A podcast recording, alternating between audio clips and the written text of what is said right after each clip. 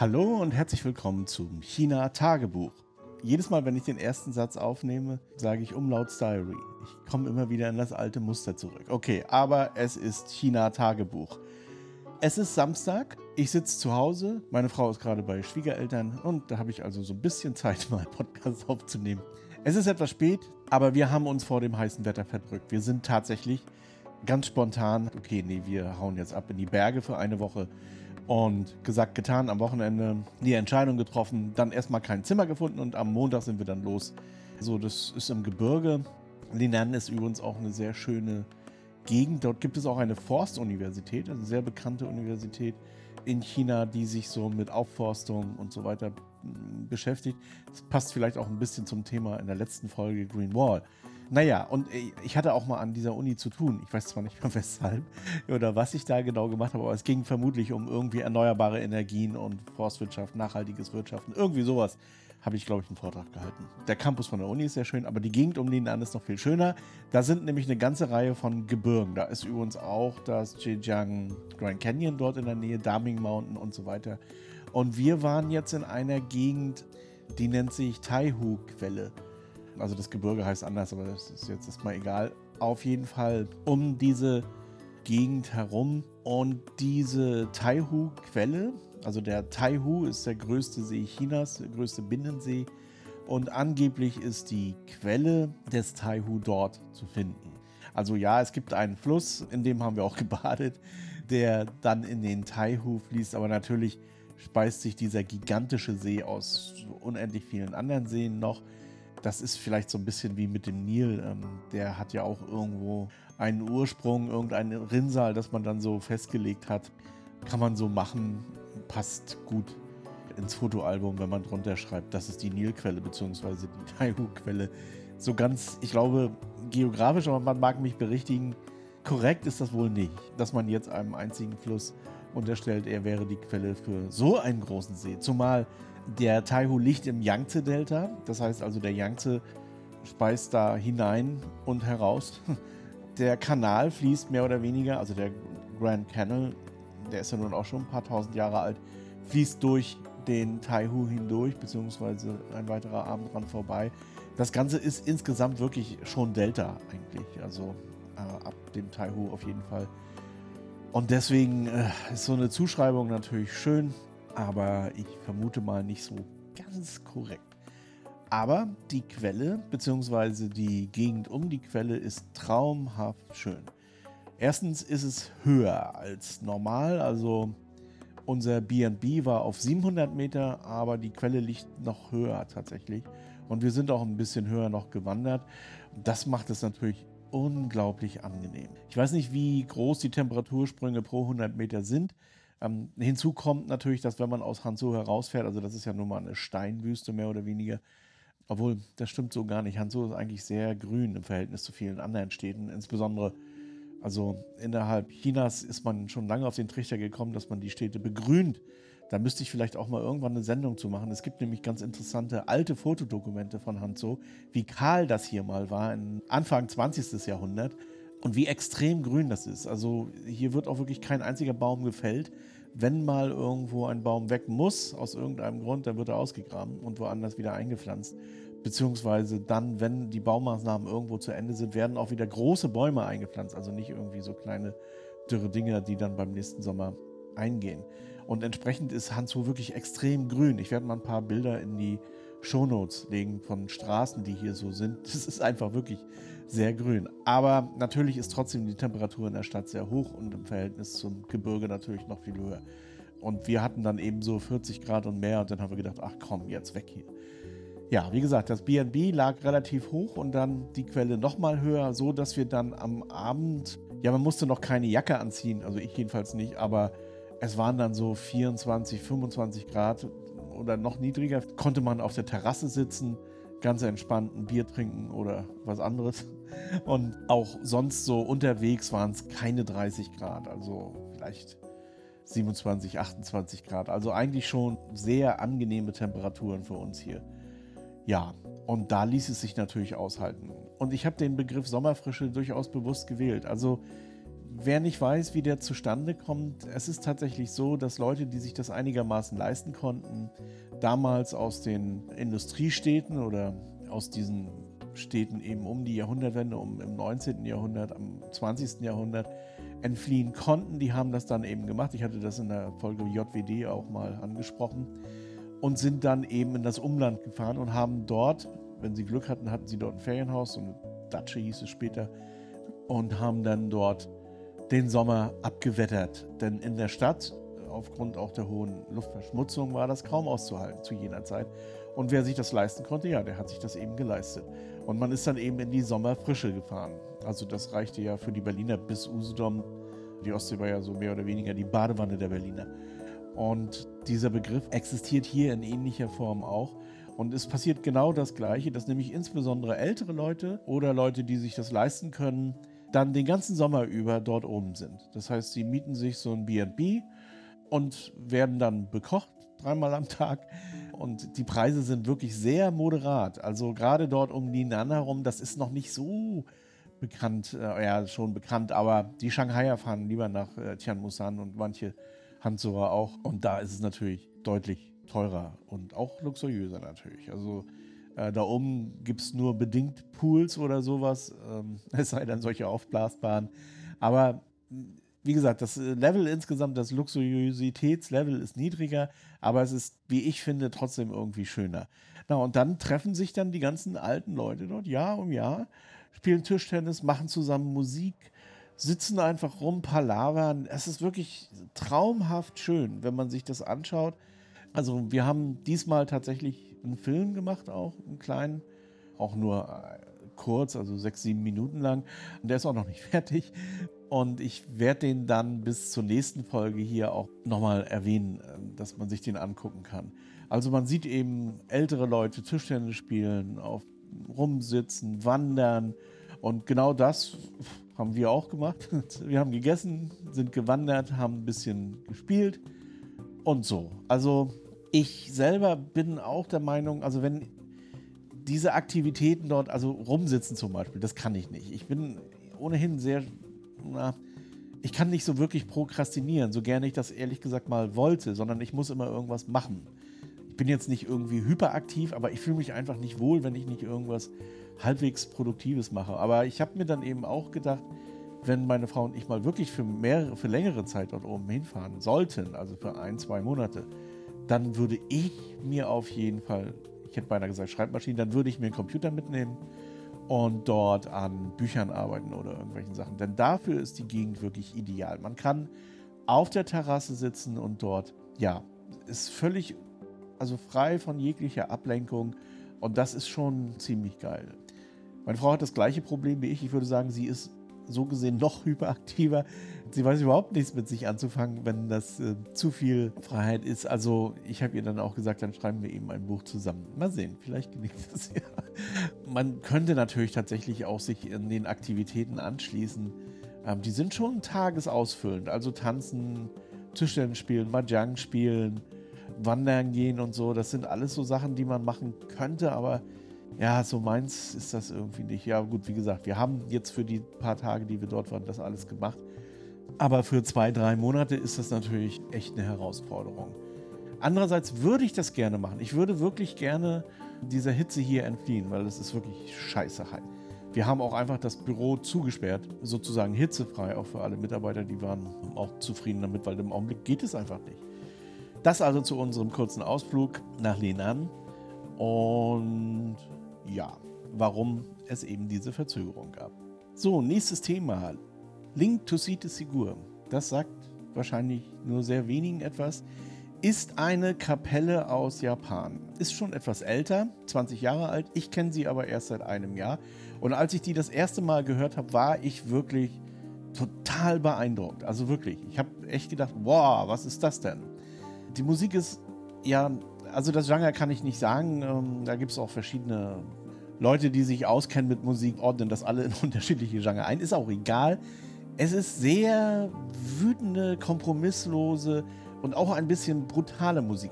Nicht im Sinne jetzt von Metal oder Punk oder sowas, sondern es ist schon melodiös. Aber es ist, ja, es ist, hat eine, Energie, die man hört, wenn man sich das anschaut. Und Link to City Segura ist jetzt eine Ableitung, das heißt ungefähr so viel wie ein kalter Regenschauer im Spätherbst. Und warum ich das überhaupt erzähle, die hatten letzte Woche ein Online-Konzert, also gestreamt. Und das habe ich mir natürlich angeschaut. Und da muss ich sagen, ich kannte die Kapelle ja nun schon, wie gesagt, ein Jahr. Und ich habe die immer so häppchenweise genossen. Mal hier ein Song, mal da ein Song, mal auf YouTube, mal bei irgendeiner Musikplattform und so. Also gerade bei Billy Billy sieht man auch manches. Na, und so habe ich die konsumiert. Also immer so häppchenweise. Und jetzt habe ich das erste Mal ein komplettes Konzert gesehen. Und das war ganz schön heftig, muss ich sagen. Also das war wirklich das Härteste, was ich die letzten 30 Jahre, würde ich sagen, gesehen habe. Wirklich, wirklich heftig.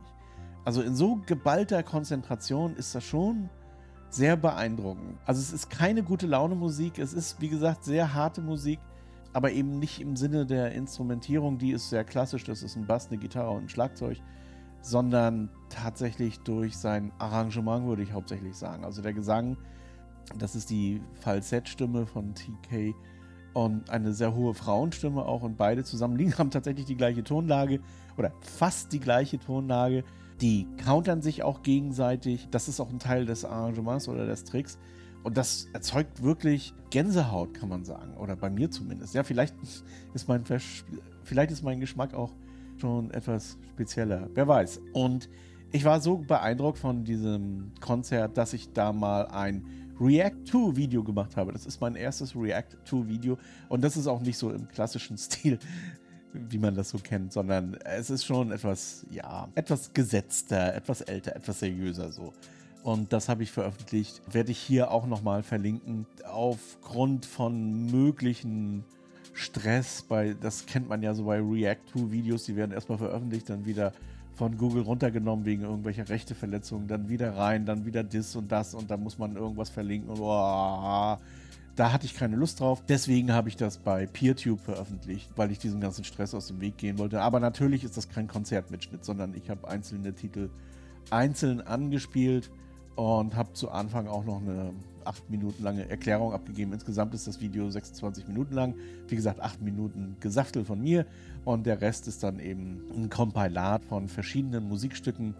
Nicht nur von Link to See the Sigur, es gibt nämlich auch noch also in, natürlich nur von dieser Band, aber ich habe noch zwei andere Bands mit hineingenommen, die meines Erachtens in einer ähnlichen, also nicht musikalisch, aber in einer ähnlichen, mit einer ähnlichen Geisteshaltung operieren. Das war Tsutamayo und Pedro, die es aber nicht mehr gibt.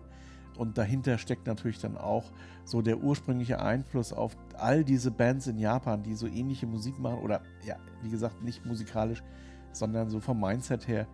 Das ist Number Girl, die ja, vermute ich mal, im Prinzip die DNA gelegt haben für die Musik, wie sie heute in diesem Bereich stattfindet in Japan.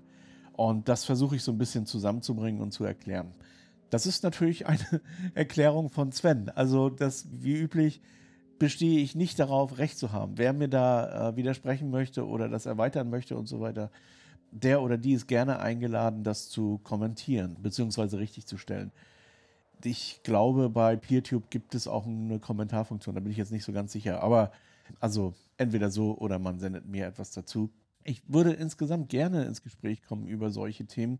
Ich veröffentliche auf Mastodon auch regelmäßig Bands und Musiken aus Asien, überwiegend Asien, die so in diese Richtung oder die, die speziell sind, sagen wir es mal so. Weil ich finde es schon sehr interessant und gerade im Zusammenhang mit dieser kulturellen Aneignungsdiskussion noch interessanter, weil diese ganze Diskussion um kulturelle Aneignung, Vogue, Cancel Culture etc. pp. Das ist ja ein Import aus den USA. Übrigens, letztens fand ich ganz interessant, hat, oh, ich weiß nicht, wie sie ausgesprochen hat, Frau Nocun, Cone, Nocun, Cone, naja, also N-O-C-U-N geschrieben, dass sie diese Diskussion über Vogue sein, Cancel Culture und so fort, dass diese Begriffe durch die Alt-Right eingeführt wurden und dass man heute und so weiter und so fort. Also sie beschwert sich, dass im Diskurs im Prinzip Versatzstücke der Alt-Right übernommen werden.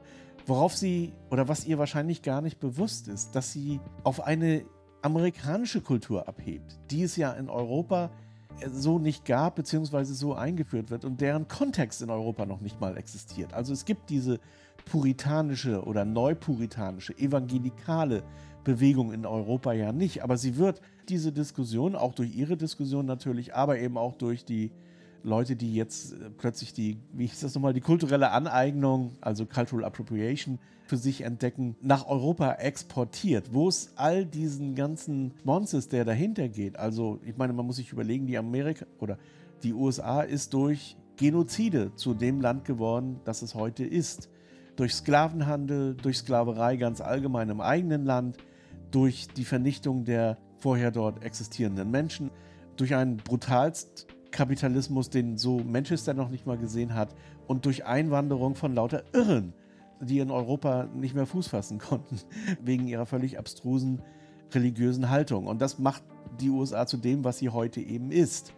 Also die Ursprünge, die Wurzeln der USA sind nicht vergleichbar mit dem, was in Europa ist. Und natürlich schwappt dann aus einem Land, das solch eine Kultur, wenn man das so sagen kann, solch eine Basis hat, etwas wieder zurück nach Europa, was nicht unbedingt nach Europa passt und was in den meisten Fällen, wenn es auf eine Kultur wie die europäische aufgepfropft wird, auch nicht gut ist. Also dieses ganze Vokianertum, Cancel Culture-Tum, wie auch immer das alles heißt, ist nicht gut. Ich hatte das damals schon als, äh, ich glaube, Natalie heißt sie, Gorman, also die Poetin damals zur Bidens, wie heißt denn das? Inaugration, aber ich weiß den deutschen Begriff nicht. Also zu seiner Amts Einführung, Amtsannahme, naja, also dieses, dann ein Gedicht vorgetragen hat, das den vielen Leuten gefallen hat, was sich übrigens ganz explizit auf eine amerikanische Geschichte bezieht, die es hier, wie gesagt, so nicht gibt. Und das dann in Europa veröffentlicht werden sollte. Und dann hieß es eben, ja, das darf nur von einem Menschen kommen, der einen ähnlichen Hintergrund hat. Ja, was für ein Quatsch. Was für ein unglaublicher Quatsch. Weil, wie gesagt, wir sind unterschiedlich kulturell geprägt. Und da kann es sowas gar nicht geben. Mal ganz abgesehen davon, dass es natürlich auch gegen die humanistische Geisteshaltung anstürmt, meines Erachtens. Also wir haben nicht diesen puritanischen Anspruch, dass man das alles irgendwie unter Kontrolle halten sollte, sondern hier gilt, zumindest galt es lange Zeit, ohne Angesicht von Religion, Herkunft, Geschlecht und so weiter. Und das ist in den USA nicht so. Dort operiert man nach wie vor mit Begriffen wie Rasse. Ich meine, das muss man sich mal reinziehen. So, also wie gesagt, das nochmal ganz kurz am Rande. Wie komme ich von der Musik dahin? Naja, also auf jeden Fall, in Asien kennt man diese Konzepte nicht. Das ist natürlich auch wiederum nicht das gleiche wie in Europa. Also den Fehler sollte man auf keinen Fall machen, dass man, dass man zum Beispiel die Heavy-Metal-Szene aus Japan in irgendeiner Weise vergleicht mit der in Skandinavien oder so. Das funktioniert so nicht. Aber selbstverständlich gibt es dazwischen einen regen Austausch, auch mit den USA oder mit vielen anderen Ländern eben. Und es gibt auch ein anderes Konzept, was die Inhalation betrifft, andere Einflüsse. Und da wird natürlich auch sehr viel eigenes kulturelles Zeug in irgendwelche Sachen, die ihren ursprünglichsten Ursprung vielleicht in Afrika haben, eingebracht. Und das ist eigentlich das, was für mich den Reiz ausmacht, gerade an japanischer moderner Musik oder an asiatischer. Also das, ist, das betrifft wirklich nicht nur Japan, obwohl da gibt es am meisten Material, was man veröffentlichen kann. Das ist im, in Indonesien nicht viel anders. In Vietnam, selbst in Thailand habe ich Kapellen gefunden. In Korea, in China selbstverständlich. Und insofern betrifft das eigentlich so diesen Bereich Asiens. Der, wie gesagt, man darf das nicht äh, so eins zu eins irgendwie miteinander vergleichen. Und da ist Musik ist schon ein interessantes Thema, wenn es darum geht, Menschen zu verstehen oder ihre Kultur zu verstehen, zu begreifen, wie die denn ticken. Denn das ist nun mal so, dass ein Europäer anders denkt als ein Amerikaner und ein Amerikaner anders denkt als ein Afrikaner und ein Afrikaner natürlich anders denkt als ein Asiate oder was weiß ich. Dass es einfach unterschiedliche Denkmuster gibt, die es durch die Sozialisation vielleicht sich so ergeben haben durch den kulturellen Hintergrund, durch viele andere Dinge auch. Und das macht ja letztendlich auch die Vielfalt aus. Darum geht es ja, das wollen wir, das ist ja das, was wir eigentlich haben wollen.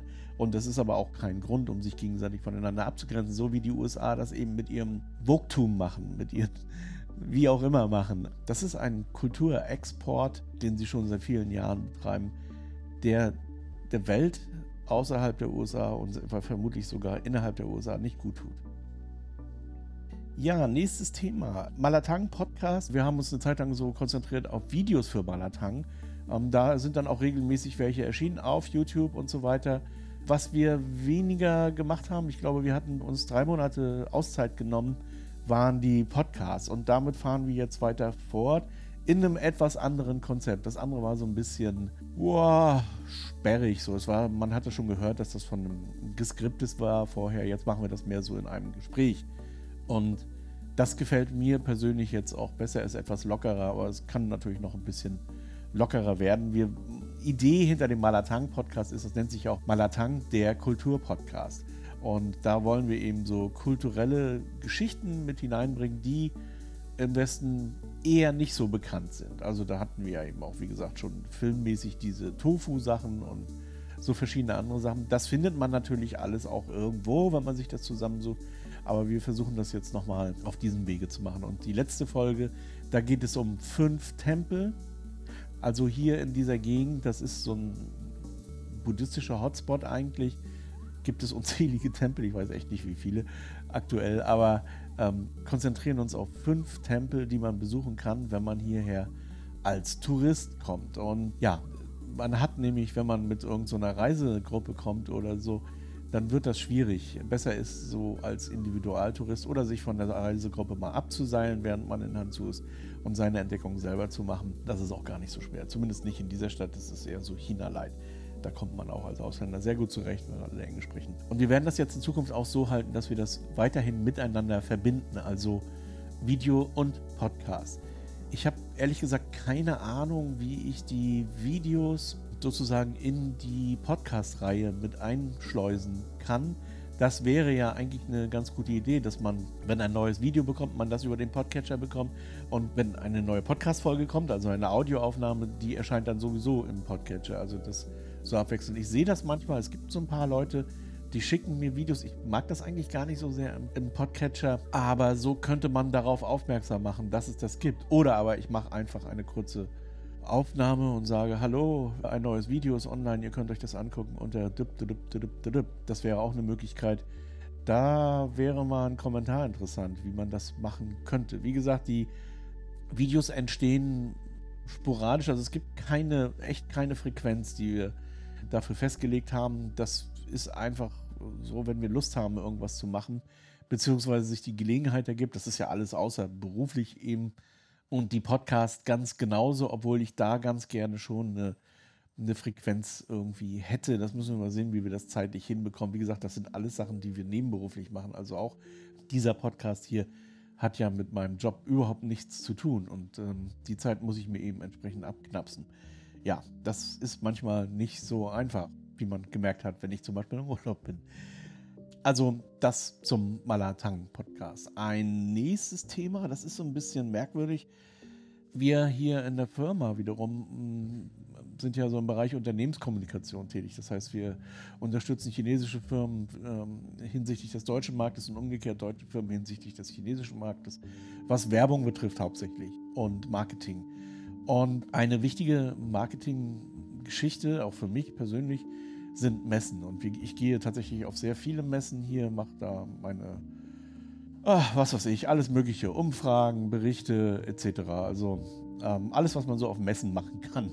Artikel schreiben auch teilweise. Also ja, Messen eben. Umgekehrt sind natürlich, das wissen viele, ja auch sehr viele Chinesen auf europäischen Messen vertreten. Gerade wenn es so um na, die, die typischen Produkte geht, also Photovoltaik, Elektronik und so weiter und so fort. Aber Jetzt hat mir eine Kundin, für die, eine Firma, für die wir arbeiten, gesagt, dass ihr Agent, der sich um die ganzen Visa und so weiter kümmert, sagte, dass 99 Prozent aller chinesischen Visa zurzeit abgelehnt werden.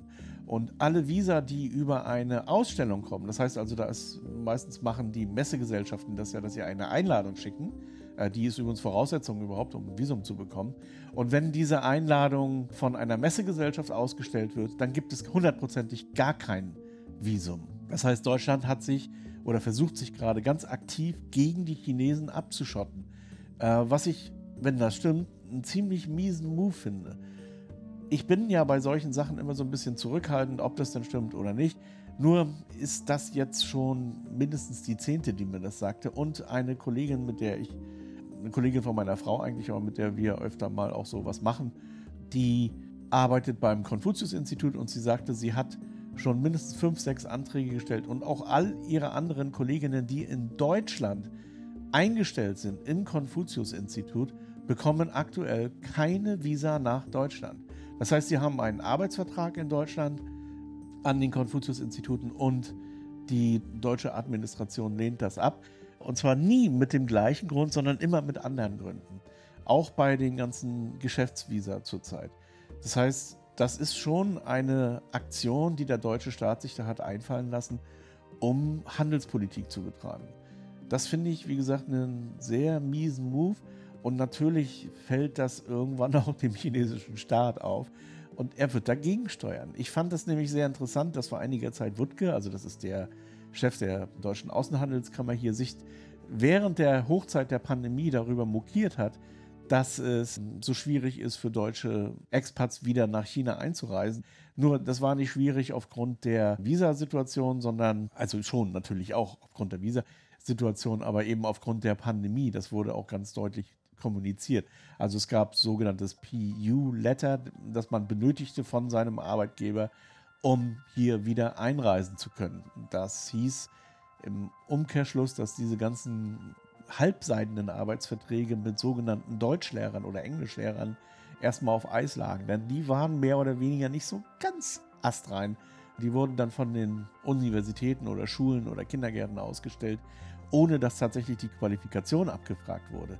Denn für Lehrer ist hier eine gewisse Qualifikation notwendig und auch ein polizeiliches Führungszeugnis und solche Sachen, gerade bei Kindern. Und das haben diese Firmen meistens nicht gemacht. Die wollten einfach ihren Bedarf decken an Englischunterricht, an Deutschunterricht, an den Schulen, Kindergärten etc. Ja, und die sind natürlich, äh, die sind dann hinten runtergefallen. Aber die ganzen Typen, die jetzt irgendwo in Firmen arbeiten, in deutschen Firmen und so weiter, die hatten an sich kein Problem, ein PU-Letter zu bekommen. Hatte ich auch äh, tatsächlich. Also ich hatte, als ich dann in Deutschland festsaß und dann irgendwann diese PU-Letter-Geschichte aufkam, hatte ich mir dieses Letter besorgt, bis mir dann die chinesische Botschaft wiederum mitteilte, dass ich das eigentlich gar nicht brauche, weil ich ja nicht bei einem deutschen Unternehmen angestellt war. Ja, aber gut, da hatte ich es schon. Auch egal. Auf jeden Fall haben die Chinesen sich dann nicht mal halb so doof angestellt wie jetzt die Deutschen. Und wie gesagt, das, was die Deutschen machen, ist ein mieser Move einfach. Das ist absichtlich und hat mit Pandemie oder so nichts zu tun, sondern ist einfach eine wirtschaftspolitische Waffe, die sie da ausgefahren haben. Natürlich, wie die Deutschen das so üblich machen, sehr leise. Das machen die Amerikaner übrigens in den USA auch schon länger und übrigens auch Australien, ganz interessant, lassen schon seit längerer Zeit keine Chinesen mehr rein. Tja, was soll ich dazu sagen? Ich finde es mies. Ich finde es insgesamt auch so, weil es so unter dem Tisch so ganz leise abgeht und nicht irgendwo bei NTV oder Spiegel irgendwo gesagt wird, wir, hier kommen keine Chinesen mehr rein. Bei den Russen versucht man das jetzt aktuell, dass man sagt, keine Russen mehr, was ich im Übrigen auch falsch finde, aber gut. Aber zeigt eben, wie der Westen so tickt und für mich immer mehr, muss ich sagen. Also meine Enttäuschung nimmt da eigentlich beinahe täglich zu, was den Westen betrifft. Und das ganz besonders aus einem Grund, nämlich wir haben so ein dickes Problem an der Backe. Also die Welt geht gerade unter und man sieht es, man kann es erfahren am eigenen Leib, wenn man so will. Und was macht der Westen? Er provoziert, er stochert, er macht, er tut. Und nicht das allein, natürlich auch diese ganze Geschichte mit Putin und so weiter ich weiß nicht, ob es wirklich so eine gute Idee ist, das ganze Ding immer weiter anzuheizen und den Krieg immer weiter höher fackeln zu lassen, weil das hält uns ab von der Lösung des eigentlichen Problems, nämlich dem Klimawandel. Natürlich ist mir auch klar, dass Putins Krieg gegen den Westen ein Energiekrieg ist. Die USA ist jetzt die größte fossil exportierende Nation der Welt geworden. Das muss man sich mal reinziehen. Vorher war das Russland.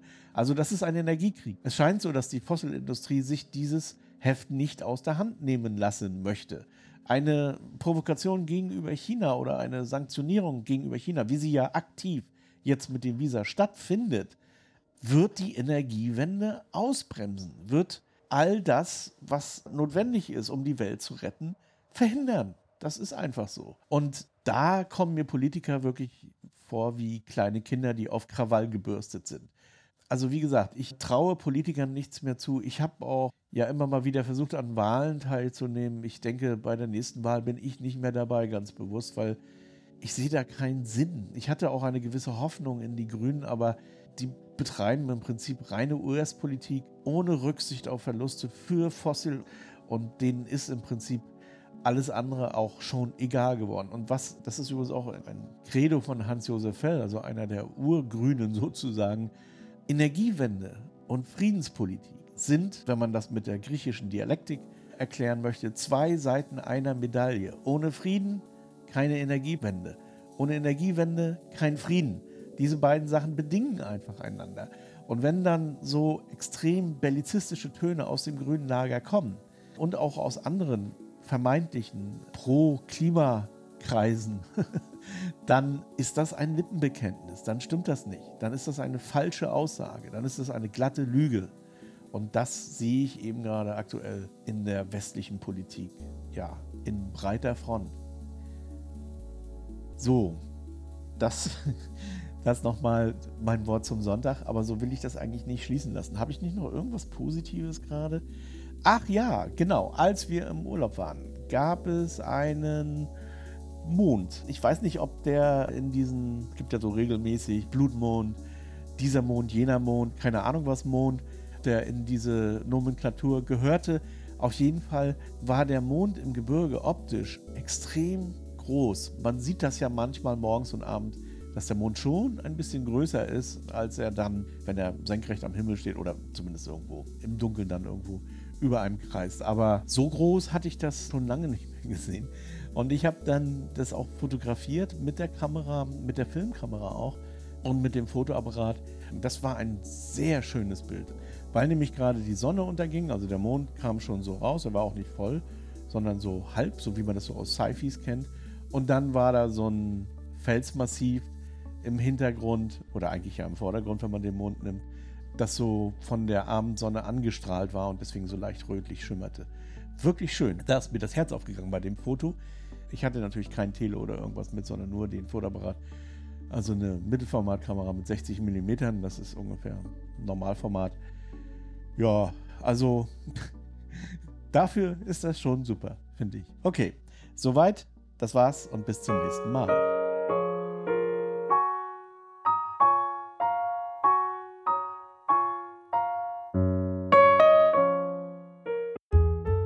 HC Andersen. Zu reisen ist zu leben. Mit Solarenergie von Eco Worthy. Ob Vanlife, Tiny House oder Camping. Eco Worthy, dein Partner für Solarenergie eco-worthy.com.